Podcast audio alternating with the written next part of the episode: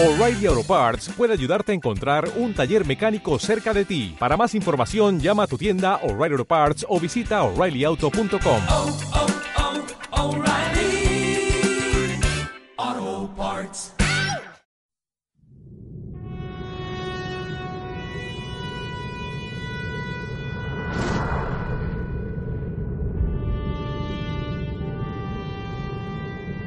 En julio de 1976, la nave espacial Viking 1 intentó realizar una prueba monumental.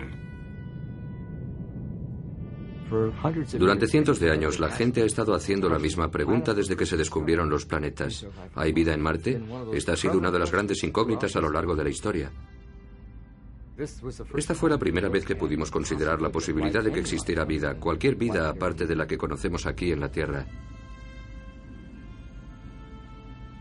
¿Se imaginan ustedes lo que sentimos en aquel momento, cuando todo el equipo y yo vimos que había una señal, que la prueba había comenzado y que pronto íbamos a recibir algún tipo de respuesta?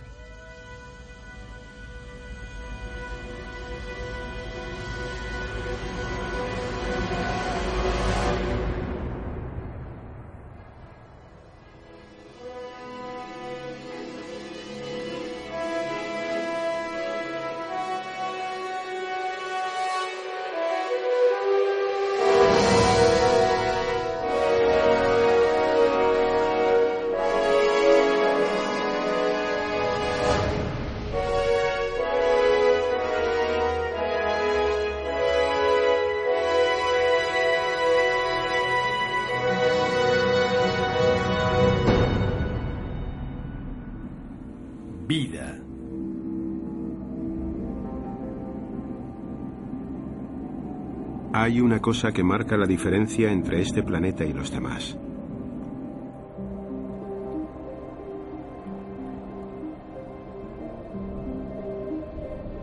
En la Tierra hay vida.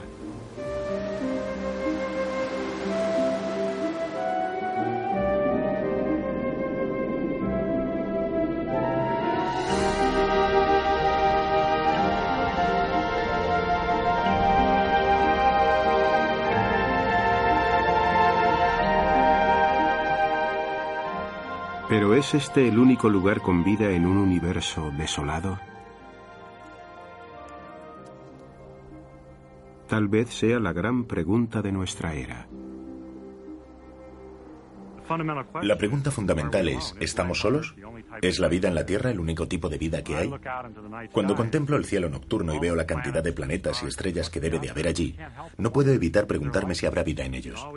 Nuestra única referencia es la vida que conocemos aquí, en la Tierra, y aunque solo encontrásemos un pequeño bichito en otro mundo, y ese bichito fuera diferente a los que tenemos aquí, eso nos indicaría que hay vida al menos en dos lugares. Y si la hay en dos, yo creo que es evidente que el universo entero está lleno de vida. Si hay vida en el universo, aún no hay ninguna señal. Durante décadas los radares han escudriñado los cielos esperando pacientemente a que algún mensaje se abriera paso por la galaxia.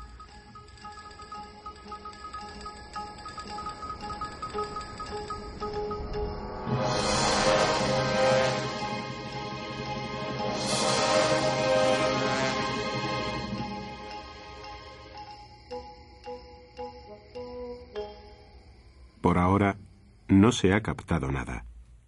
Iniciando comprobación, cierre. En orden. Sistema de encendido. En orden. Propulsión. En orden. Telemetría. En orden. Nave espacial. En orden.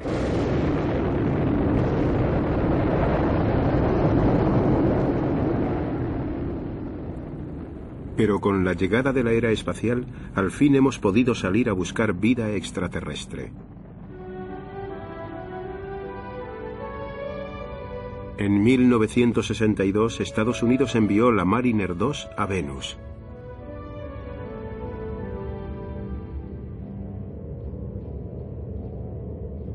Venus tenía todos los indicios de ser la hermana gemela de la Tierra, pero su superficie estaba escondida bajo una espesa capa de nubes. Lo que había debajo era un misterio seductor.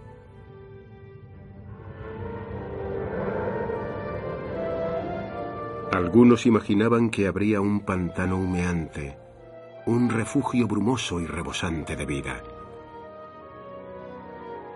Otros pensaban que sus nubes eran causa de fuertes tormentas de polvo en un mundo seco y desértico. La Mariner 2 fue construida para averiguarlo. En ella estaban depositadas las esperanzas del primer biólogo espacial del mundo, el doctor Carl Sagan. Ha habido muchas teorías acerca de las condiciones externas de Venus. Sin embargo, los nuevos datos eliminan al menos algunas de estas teorías. Las medidas tomadas con radiotelescopios muestran que hay una región en Venus con temperaturas superiores a los 300 grados. Es posible que esa cálida región se encuentre a mucha altitud, en la ionosfera de Venus. En ese caso, la temperatura de la superficie sería casi como la de la Tierra y podría existir lo que nosotros entendemos por vida.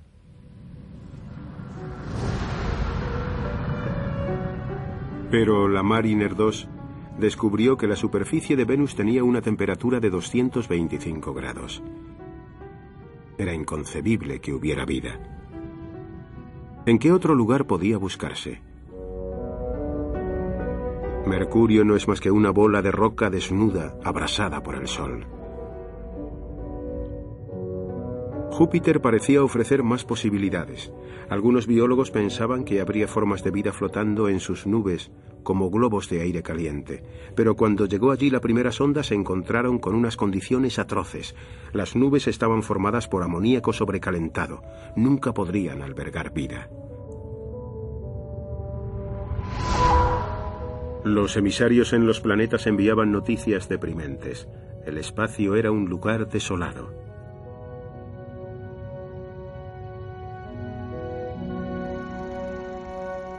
Pero había un mundo que aún seguía fascinándonos. Los humanos llevaban más de un siglo soñando con ir a Marte.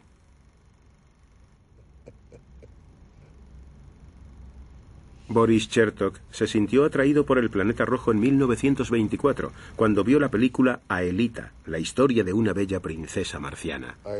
Aelita. Una criatura tan hermosa como ella tiene que causar efecto. Si había criaturas tan hermosas como ella en Marte, merecía la pena embarcarse en un viaje interplanetario.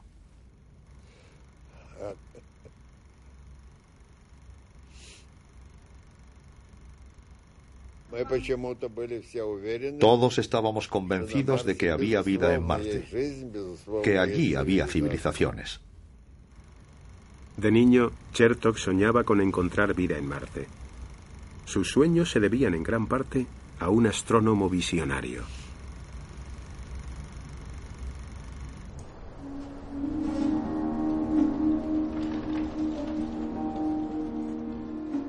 En 1894, un acaudalado bostoniano se desplazó a Flagstaff, Arizona, donde montó un observatorio. Percival Lowell había oído rumores entre los astrónomos europeos de que Marte estaba cubierto por una serie de líneas, a las que llamaban canales.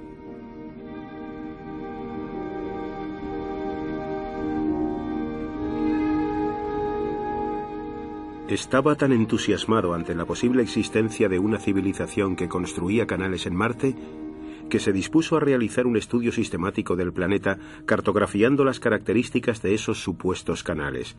Los mapas que hizo fueron los mejores durante casi un siglo.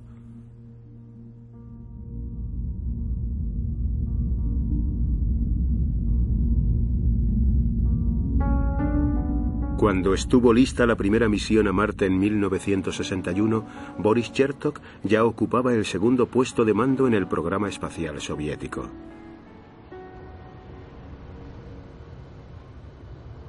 Los preparativos se llevaron a cabo con grandes dificultades porque no teníamos ninguna experiencia.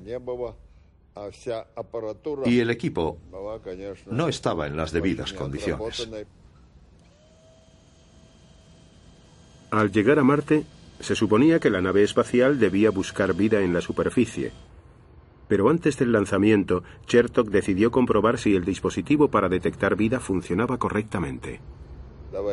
Llevamos el equipo a las estepas de Kazajistán e hicimos unas transmisiones telemétricas para comprobar si había vida en la Tierra. Y así asegurarnos de que el equipo funcionaba correctamente. Eso fue lo que hicimos.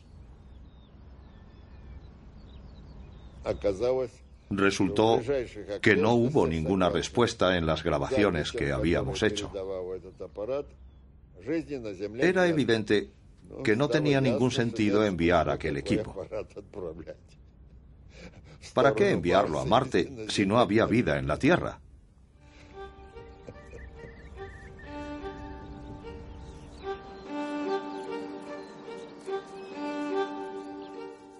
La verdad sobre Marte siguió estando oculta durante 15 años más.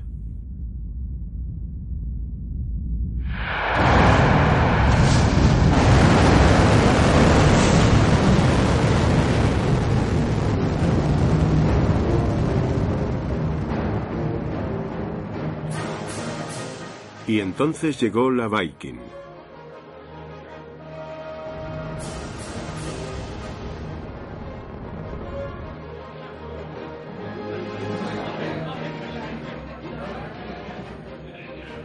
Era la misión espacial más ambiciosa que jamás había llevado a cabo la NASA. Era el verano de 1976. Estados Unidos celebraba su bicentenario y una nave espacial iba camino de Marte en busca de vida. Muchos de nosotros llevábamos años esperando aquel momento mágico en el que por fin íbamos a saber si había vida en Marte. ¿Se imaginan qué es lo que se siente al ser el primero en experimentarlo? ¿El primer científico que iba a poder hacer la pregunta, aunque no consiguiera una respuesta?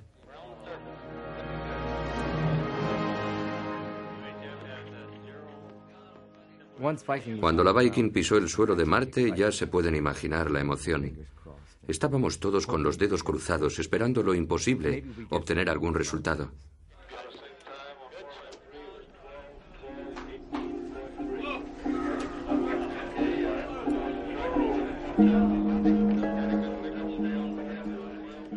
Durante siete días, la Viking ofreció al mundo fotos extraordinarias del planeta rojo. Mostraban un Marte que era un desierto helado, con una temperatura de unos 70 grados bajo cero. No parecía ser un lugar adecuado para que floreciera vida alguna. Pero la Viking había sido diseñada para detectar vida microscópica oculta en el suelo de Marte. Al octavo día uno de los brazos se alargó para coger una muestra de tierra roja y la prueba empezó su camino.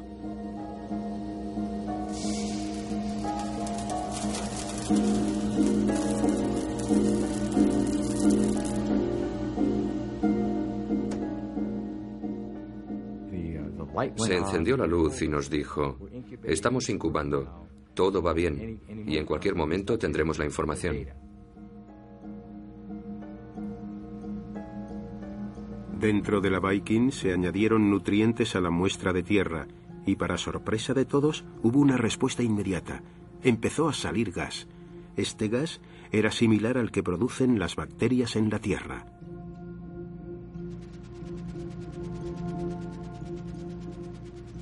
Cualquier pequeño detalle nos emocionaba muchísimo. Mirad, está subiendo un poco. Está subiendo un poco. Está subiendo. Y cuando se paró no pudimos creerlo. ¿Eh? Ha dejado de moverse.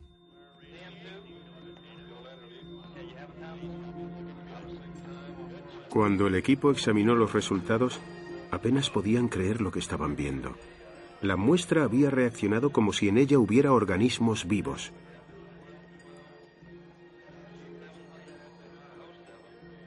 Parecía que la Viking estaba diciendo que había vida en Marte. No podíamos dormir. No podíamos pensar en otra cosa. Nuestras vidas se habían detenido, nuestros hijos se habían detenido, todo se había detenido. Las facturas quedaban sin pagar porque estábamos concentrados en lo que estaba sucediendo.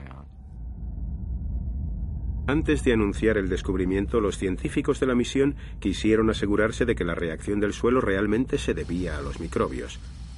De modo que la Viking realizó otra prueba que consistía en buscar sustancias químicas orgánicas, la materia prima de la que está hecha la vida.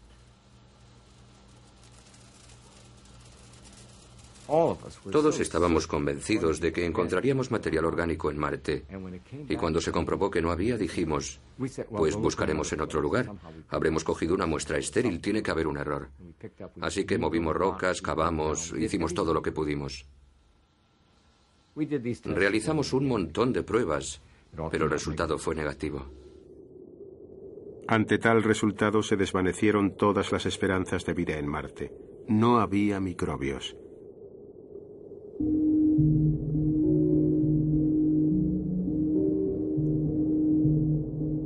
Aquel primer resultado de la prueba probablemente se debía a alguna sustancia química corrosiva provocada por la intensa radiación ultravioleta del Sol.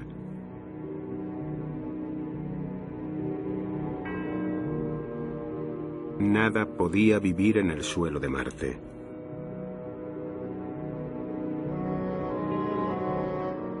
La Viking había acabado su misión y se había llevado todos nuestros sueños sobre Marte.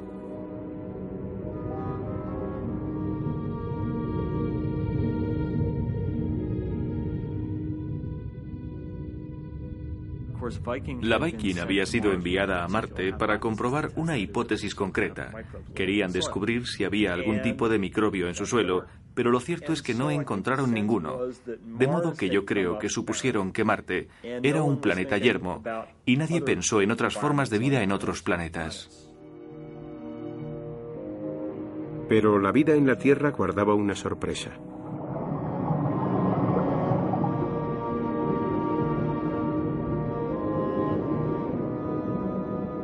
En 1978 un submarino científico descendió al fondo del Océano Pacífico y descubrió algo totalmente inesperado.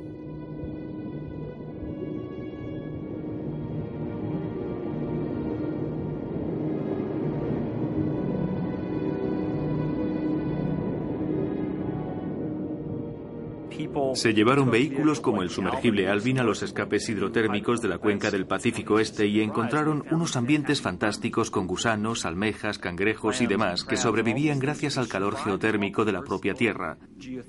Tardaron algún tiempo en entender este fenómeno, pero lo que significaba era que existen otras formas de mantener vida aparte de la luz del Sol y que de repente se abría un nuevo orden de habitabilidad desconocido hasta entonces.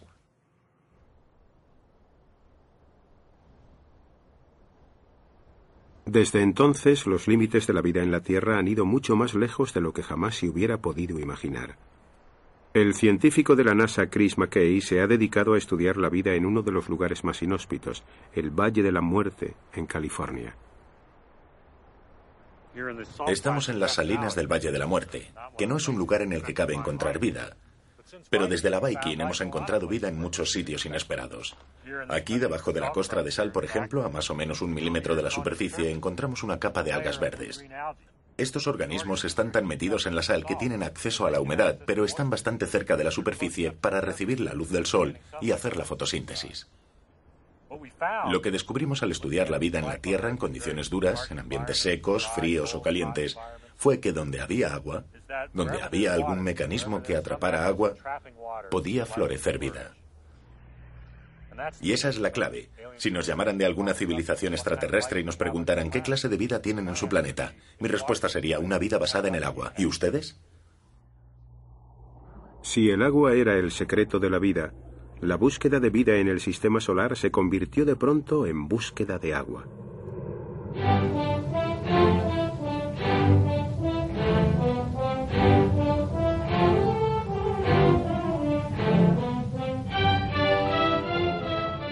En 1979 una nave espacial llamada Voyager se dirigió a Júpiter. Su misión era estudiar ese mundo gigante y su conjunto de enormes lunas. Ganímedes, Calixto, Europa e Io.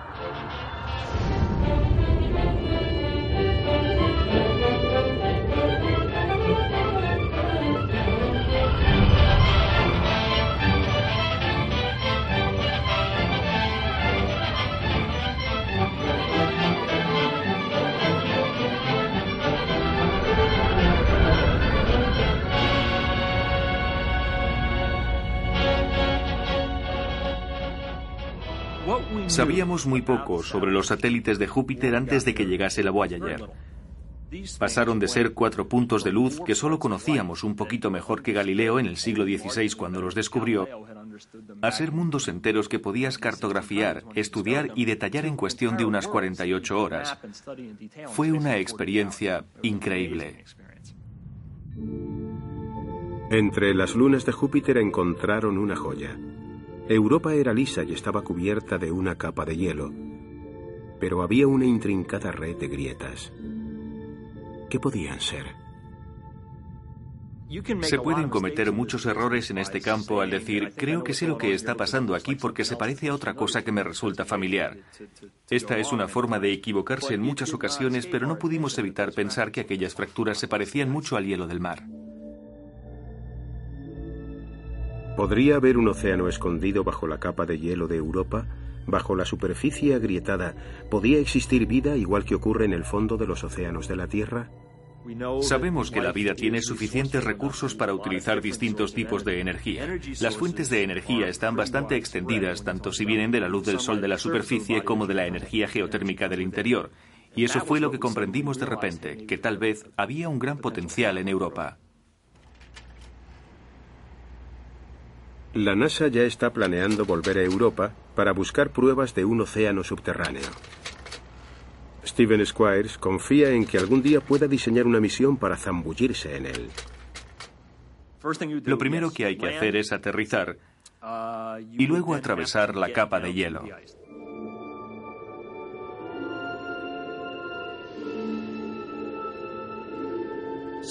Así que haría falta una sonda con algún tipo de fuente de calor. Derretiría el hielo a su paso Y una vez en el agua, de alguna manera, la sonda se transformaría en una sonda flotante. Y entonces, al llegar al fondo, habría que ponerse a buscar toda clase de cosas. Me gustaría hacer fotos, pero necesitaría una fuente de luz.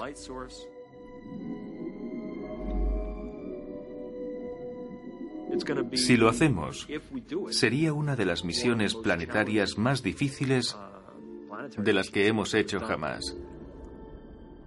Claro que se trata de una de las incógnitas más importantes que hay ahí afuera.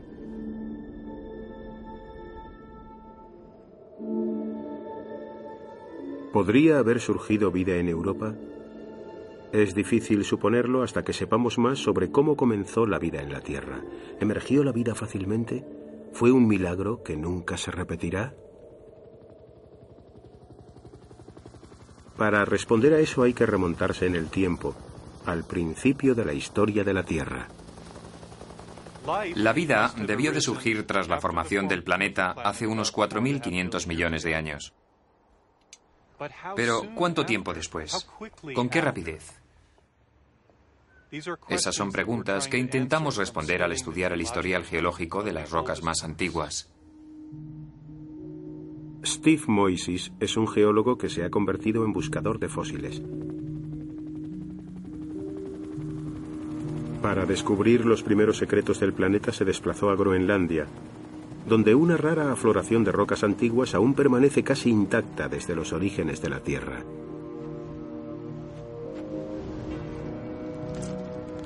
En estas rocas esperaba encontrar rastros microscópicos de las formas de vida más antiguas que se puedan imaginar. Durante una excursión en 1995 recogió una gran cantidad de sedimentos de roca, minerales que se habían formado en el fondo del primer océano del mundo.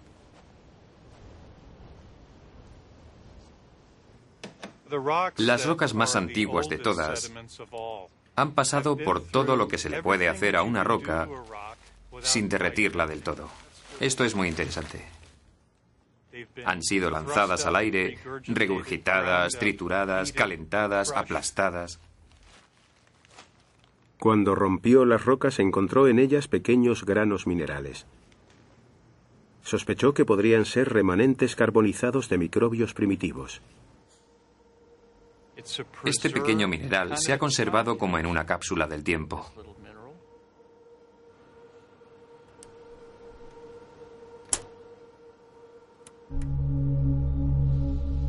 Moisés metió algunos granos en una máquina llamada sonda iónica, que descifra la composición y la edad exacta de los minerales. Si los pequeños bultos habían sido seres vivos, tendrían una huella química específica.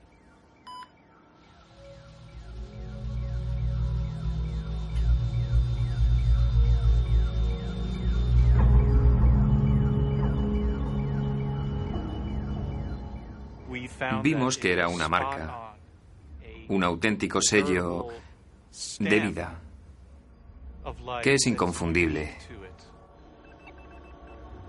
Pero la verdadera sorpresa fue la edad. La sonda iónica mostró que los fósiles tenían casi 4.000 millones de años. Hasta donde podemos remontarnos en el tiempo, 3.900 millones de años, hay evidencia de vida. Hubo vida aquí y hubo vida poco después de formarse la Tierra. Y eso resultó ser una sorpresa para nosotros.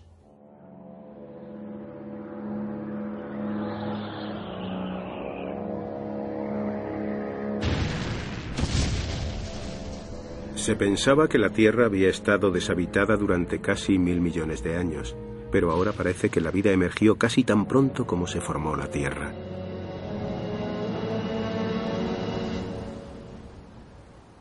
Si la vida apareció aquí tan rápidamente, tal vez fue una especie de imperativo cósmico el hecho de que la vida surgiera como una consecuencia química de la evolución de un planeta.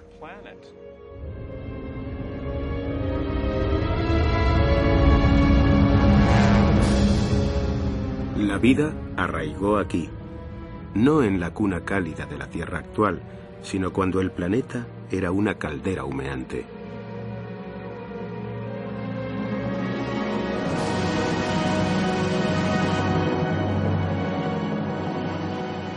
Si la vida se originó tan fácilmente, tal vez la Tierra no sea después de todo tan especial.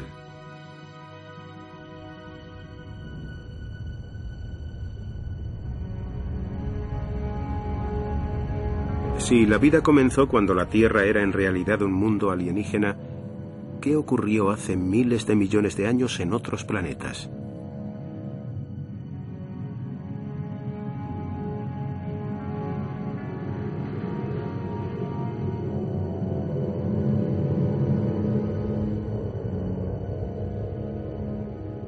Venus nunca nos revelará sus secretos. Su atmósfera hirviente ha hecho que se evapore toda evidencia. Pero la superficie árida y volcánica de Marte es una reliquia de 4.000 millones de años.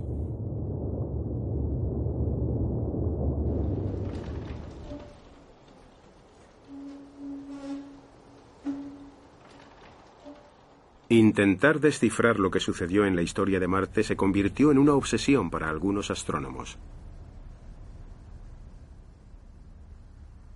Es interesante ver los personajes que han surgido en el curso de la historia de Marte. La historia de Marte en la Tierra. Percival Lowell construyó un telescopio extraordinario y realmente dominó la escena en sus tiempos y tuvo una gran visión. Le culpamos por llamarlos canales, pero lo que cuenta es que supo comprender la importancia del agua, del H2O para los seres vivos. Fue todo un hito en la historia.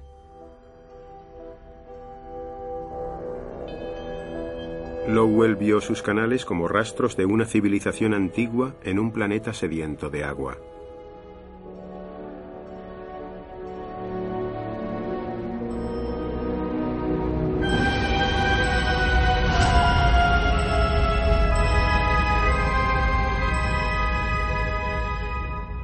En 1976, mientras los módulos terrestres de la Viking demostraban que la superficie de Marte era un desierto árido, los módulos en órbita fotografiaban el planeta de polo a polo con una minuciosidad sin precedentes. No vieron canales, sino algo igual de interesante.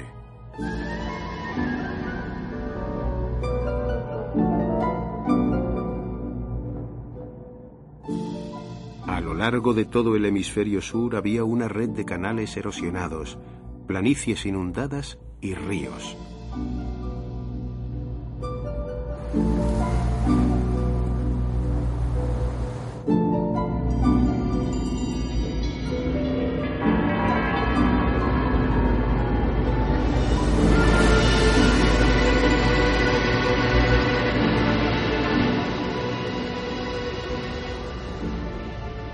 Hace miles de millones de años debía existir una gran cantidad de ríos y océanos. Marte también podía ser el lugar en el que había comenzado la vida.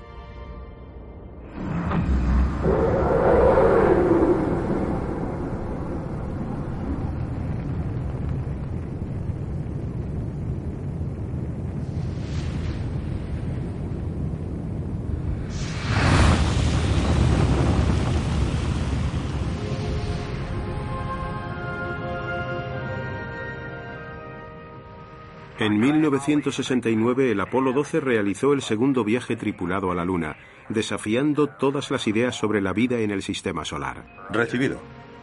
Estamos listos y sin saber a dónde ir. Vamos a un sitio que cada vez parece más grande. Recibido 12. El objetivo del Apolo 12 era aterrizar en un cráter donde se encontraba la Surveyor 3. La Surveyor 3 había llegado a la Luna en 1967. Era uno de los robots de exploración para los astronautas del Apolo y ahora iban a hacerle una visita. Estamos preparados. No esperábamos menos. Esto es para lo que estamos entrenados. Por supuesto.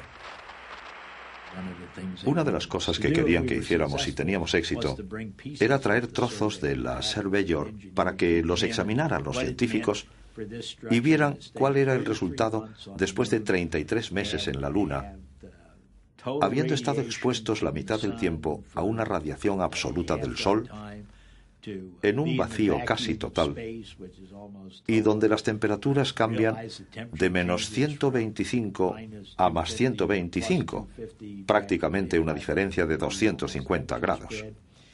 De modo que querían ver cuál había sido el efecto en las piezas. Pero antes tenían que encontrar el cráter. Muy bien. Estamos a 5.700 metros. Veo el horizonte y también cráteres, pero todavía no sé dónde estoy. Estuvimos tres días en el día lunar, con el sol a unos 15 o 20 grados a nuestras espaldas cuando tocamos tierra. Habíamos elegido el cráter y apunté a él desde unos 2.300 metros sobre la superficie lunar, que es cuando lo vi por primera vez, y pensé, voy a escoger el cráter. Pero no estaba ahí. Había 10.000 cráteres y pensé, Dios mío, ¿dónde estoy? Pero Al me dio las coordenadas. Las introduje y el cráter salió al instante. La dirección era perfecta. Íbamos directos al cráter. Ese cráter está justo donde tenía que estar. Es una maravilla. Qué bien estás maniobrando. Descendiendo a cuatro, todo va bien. 15 metros descendiendo. Cuidado con el polvo. 12 descendiendo, cuidado a la izquierda. Tienes combustible de sobra. Combustible de sobra. Aguanta ahí. Descendiendo a 3. Lo ha conseguido. 7 metros. Contacto. Recibido, ha habido contacto. Bien, permanezco a la espera de nuevas instrucciones. Muy bien. Activa el modo manual. Activado modo manual. Una vez que agonizamos, yo sabía que estábamos en el cráter correcto, pero no había visto la Surveyor al llegar. Así que bajé la escalerilla y lo primero que intenté hacer fue dar la vuelta por detrás para ver el cráter y, naturalmente, la Surveyor estaba allí. Eso me llenó de alegría. Sabía que lo más difícil estaba superado. ¿Es la Surveyor? Sí, señor. Qué suerte, Pete. De modo que Pete Conrad se dio un paseo y con ayuda de unos buenos alicates sacó la cámara del difunto robot. Estamos listos para sacar la cámara de televisión. Muy bien. ¿Sonríe? De acuerdo. Así que sacamos la cámara de televisión de la Surveyor, después la llevaron al laboratorio y cuando la abrieron, parece ser que cuando la montaron, unos tres años antes, el técnico encargado de hacerlo debía de tener catarro y había estornudado sobre la espuma de estireno, por lo que encontraron unas espículas. Secas, naturalmente. Pero un buen microbiólogo las cogió, las puso en el microscopio o lo que quiera que hagan con eso, y para su sorpresa, las bacterias recobraron la vida. Salieron de allí como si no hubiera ocurrido nada.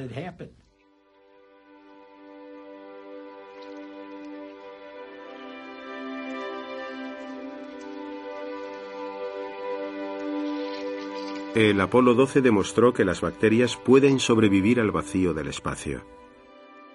La vida es más fuerte de lo que se puede imaginar. Es casi indestructible. Los microbios habían viajado de un mundo a otro y habían sobrevivido.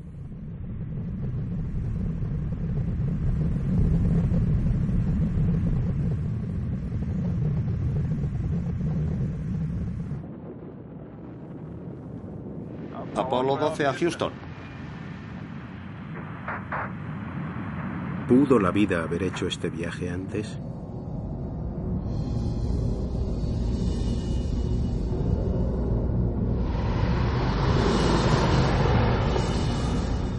La idea de que los meteoritos podían haber llevado vida de un planeta a otro había existido durante décadas, pero estaba considerada como una locura.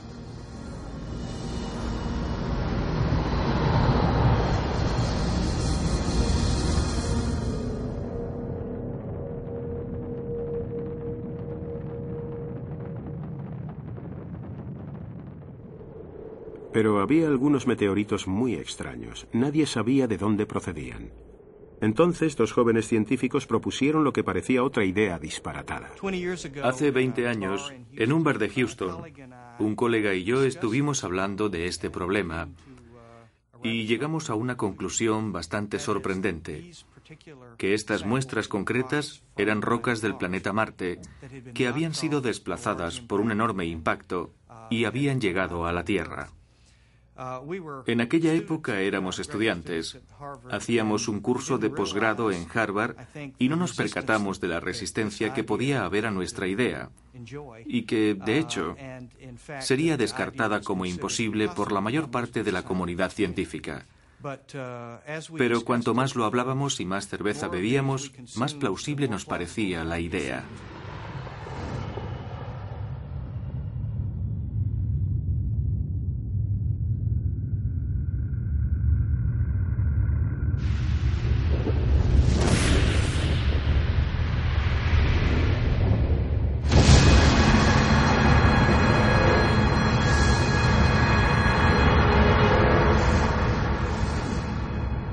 Idea estuvo dando vueltas durante varios años. Luego un científico de la NASA se puso a estudiar detenidamente una de aquellas misteriosas rocas. Entonces, cuando oyó hablar de esta idea, ¿le pareció una locura? No me pareció una locura. Ya llevaban dos o tres años hablando de los meteoritos de Marte. Me mostré incrédulo, pero dispuesto a dejarme convencer si aparecía alguna prueba. Esto no es más que un trocito del meteorito original, pero supongo que estas pequeñas zonas negras son como lo que usted analizó. Sí, esta pequeña inclusión negra de arriba es muy similar, aunque la muestra que nosotros analizamos era un poco más grande y de forma más esférica. La gran sorpresa fue que la naturaleza de la evidencia... Cuando Don Bogart analizó un grano de cristal del interior de la roca, descubrió que contenía gas, y ante su asombro resultó ser exactamente igual que el gas recogido por la Viking. La roca tenía que proceder de Marte. Yo creo que probablemente nadie se había imaginado que podía conseguirse una prueba directa del proceso de una forma tan inesperada como analizar un pequeño trozo de cristal de uno de los meteoritos y encontrar que en él había un poco de la atmósfera de Marte.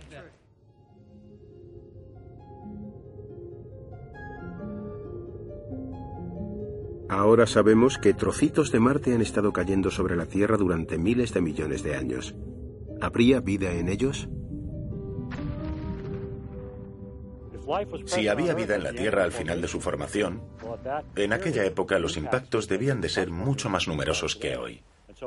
Los planetas debían de estar expulsando material constantemente e intercambiándolo, de modo que podían haber pasado organismos de un planeta a otro.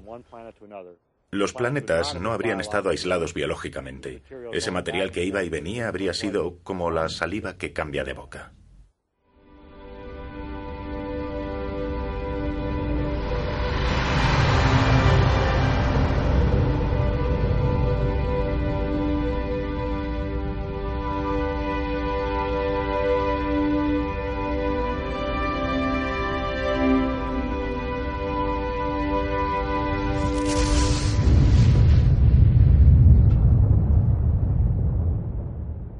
En 1966 algunos científicos creyeron por un tiempo que habían encontrado pruebas de un traslado de vida de la Tierra a Marte. Un meteorito marciano parecía tener restos de microbios que al principio se consideraron marcianos. Pero no resultó así. La verdad sobre la vida en Marte no se descubrirá tan fácilmente.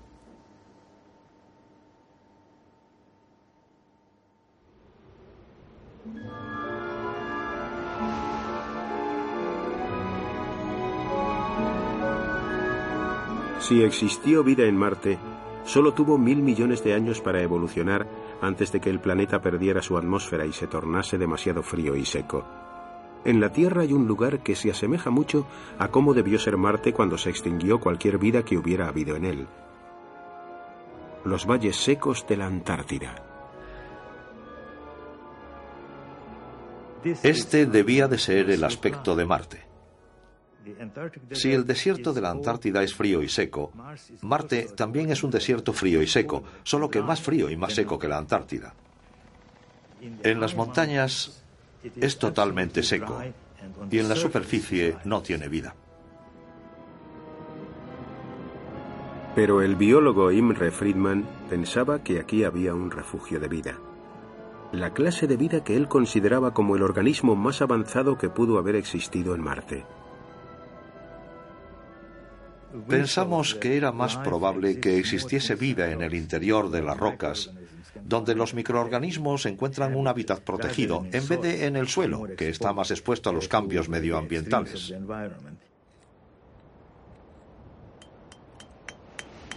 En 1976 Imre encontró rocas de arenisca con unas manchas extrañas. Y cuando las abrió, vio los signos de vida que estaba buscando.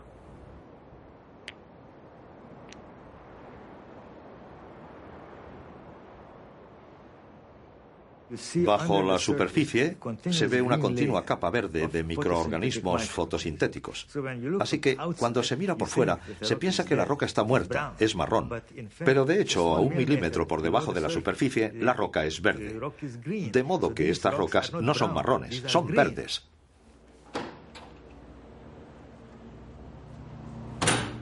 Los microbios se agarran a la vida, porque aunque esté helando en el exterior, el agua puede formar gotas en el interior de la roca.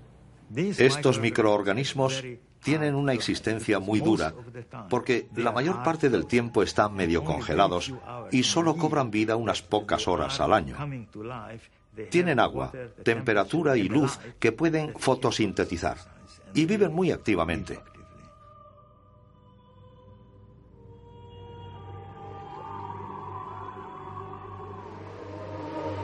Estos microbios constituyen la forma de vida más dura que existe en este planeta. Podrían haber sobrevivido en Marte hace 3.000 o 4.000 millones de años.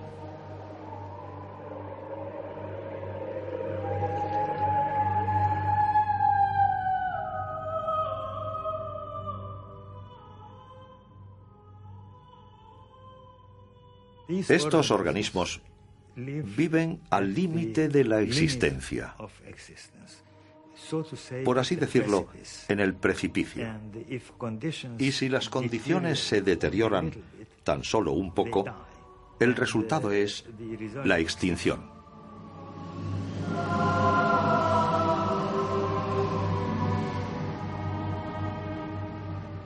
Tal vez los últimos organismos vivos de Marte dejaron sus huellas dentro de las rocas en la superficie del planeta.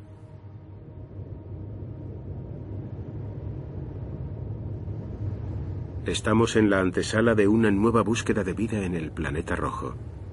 Esta vez será diferente al Viking. Toda nuestra actitud hacia la vida y el planeta ahora difiere de la que teníamos en 1976.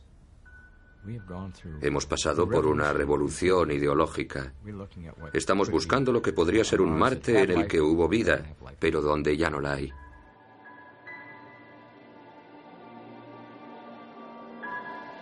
¿Es Marte un mundo lleno de fósiles? La NASA se ha comprometido a averiguarlo. Empezando por el Mars Pathfinder en 1997, se ha embarcado en una década de misiones para buscar signos de vida pasada en el planeta.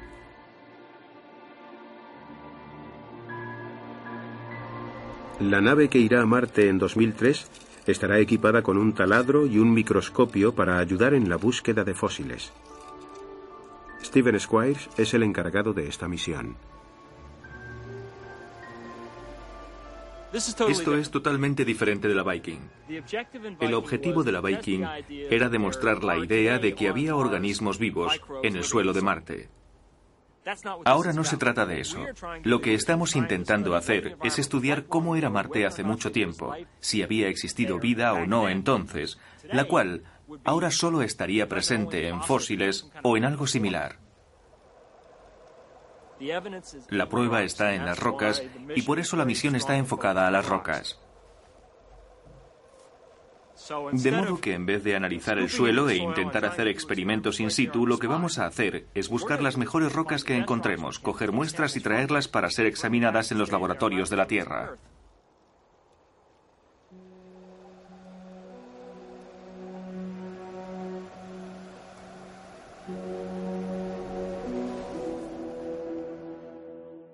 Hay muchos lugares en Marte en los que se pueden encontrar fósiles.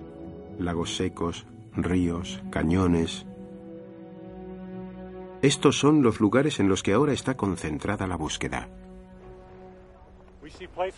En Marte hay sitios como estos, lagos secos, con depósitos en la superficie que podrían contener organismos que vivieron en una costra de sal como esta hace miles de millones de años. Imagínense que vivieron en Marte hace miles de millones de años y que se han conservado. Sería un lugar perfecto para conservarse porque dentro de pocos años estaremos allí, cavando, sacando restos y viendo lo que hay allí.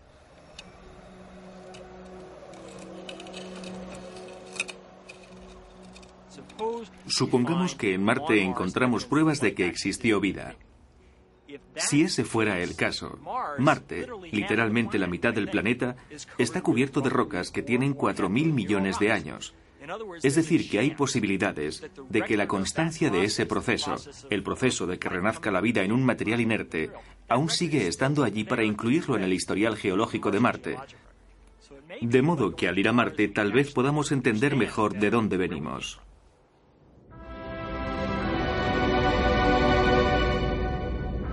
En realidad, la búsqueda de vida extraterrestre nos lleva a comprender mejor nuestro origen. ¿La vida comenzó en la Tierra? ¿Vino aquí desde Marte o tal vez de un mundo aún más distante? Puede que la respuesta se encuentre en el sistema solar. Hace 20 o 30 años, nuestra concepción de la existencia estaba muy limitada a la Tierra. Creíamos que la vida se había originado en la Tierra y que toda su historia se había escrito en nuestro planeta. Pero ahora hemos comprendido que la Tierra no es una isla, que está conectada a los otros planetas. Hemos comprendido que la Tierra está dentro de un barrio y que ese barrio influye en nuestra vida aquí.